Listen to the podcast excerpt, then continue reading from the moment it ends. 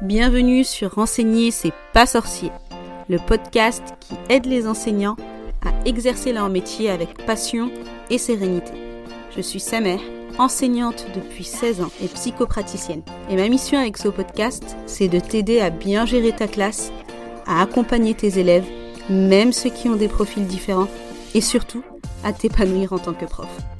Chaque semaine, je te partage mes conseils, mes astuces, des outils et aussi des retours d'expérience d'autres professeurs afin de t'inspirer et de te sentir soutenu. Ici, c'est comme une salle des profs. On est entre nous, dans la bienveillance et le respect, au service d'une mission commune, l'éducation des enfants, qui sont les adultes de demain. Alors, pour que ta vocation continue de rimer avec passion et motivation, et pas avec pression ou dépression, installe-toi confortablement. C'est parti. Bienvenue dans le podcast Enseigner, c'est pas sorcier. Un podcast que j'ai créé pour les enseignants et enseignantes, tout particulièrement ceux qui débutent leur carrière, mais pas que. Vous allez voir qu'il y a plein de sujets qui touchent tous les enseignants à n'importe quel moment de leur carrière, à n'importe quel niveau, car évidemment l'éducation est un domaine qui évolue. Mon but avec ce podcast, c'est de te partager des clés pour t'épanouir dans ta vie de prof, que ce soit dans la gestion de la classe, dans la relation avec les élèves et avec les parents d'élèves, mais aussi dans tes baskets de prof qui souffrent souvent d'un manque de reconnaissance. Mais tu te demandes peut-être qui je suis pour te parler de tout ça. Eh bien, je suis sa mère et je suis tombée dans la marmite de l'enseignement quand je suis devenue maman. J'étais très jeune, puisque j'avais 17 ans, et j'ai découvert l'enseignement qui est devenu une passion. Donc j'ai fait des études, j'ai obtenu mon diplôme pour être prof, et j'ai commencé à enseigner. Et c'est vrai que très rapidement, j'ai remarqué que les parents venaient me voir pour me dire que leurs enfants adoraient mes cours, que d'habitude ils n'aiment pas aller en classe, mais qu'avec moi ils avaient vraiment envie de venir. Et donc petit à petit, j'ai commencé à leur transmettre des conseils, notamment ceux que je mettais en place avec ma fille parce que je dévorais tous les livres d'éducation et de psychologie. En fait, pour moi, la fibre de l'éducation, elle est vraiment venue quand je suis devenue mère parce que j'ai vu concrètement l'impact sur les enfants. J'avais envie de trouver des solutions et des outils pour accompagner encore mieux les enfants. Et à ce moment-là, j'ai aussi eu des problèmes de couple. Et c'est là que j'ai découvert le MBTI, qui est un outil de connaissance de soi. D'ailleurs, tu en as peut-être déjà entendu parler. C'est le test des 16 personnalités. Eh bien, c'est ça. Par contre, je te déconseille d'aller faire les tests qu'on trouve sur Internet, car ils sont vraiment incomplets. Mais je referme la parenthèse. Donc, je découvre le MBTI, qui devient une passion. Je me certifie, je découvre aussi la psycho.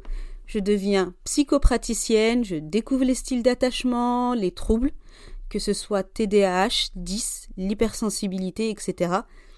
Et tous ces outils m'ont aidé pour chaque projet que j'ai mené autour de l'éducation. Donc en parallèle de ces formations, j'ai créé des ateliers pour donner aux enfants le goût de l'apprentissage des langues dès leur plus jeune âge et j'ai créé des immersions linguistiques.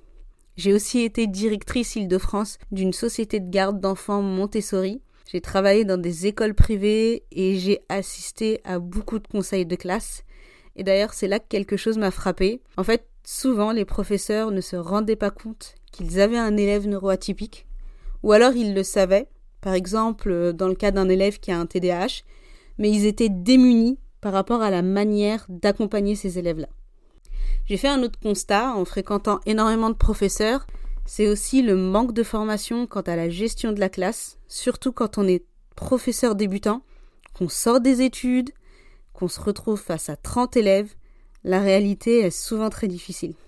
Et pour pallier ces manquements et apporter tous les outils dont les professeurs ont besoin pour se sentir serein, pour enseigner avec passion et sans pression inutile, j'ai créé mon organisme de formation, Reset, avec une formation pour les professeurs qui te donne tous les outils de gestion de la classe, les différents profils des élèves, des parents d'élèves, comment améliorer ses relations, comment se sentir aligné avec son métier malgré le manque de moyens et le manque de reconnaissance.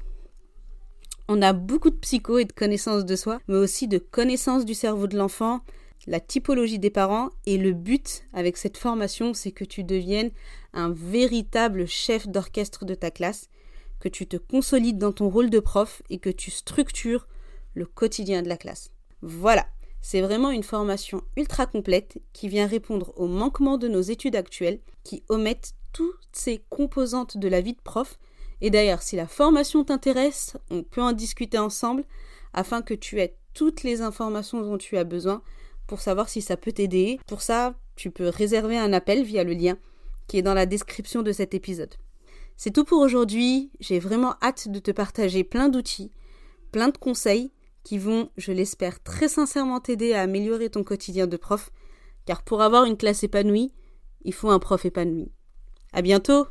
Merci d'avoir écouté cet épisode d'enseigner c'est pas sorcier jusqu'à la fin. Si tu l'as apprécié, je t'invite à le partager à d'autres enseignants et enseignantes. Et pour ne pas rater les prochains épisodes, abonne-toi au podcast sur ta plateforme préférée. À bientôt!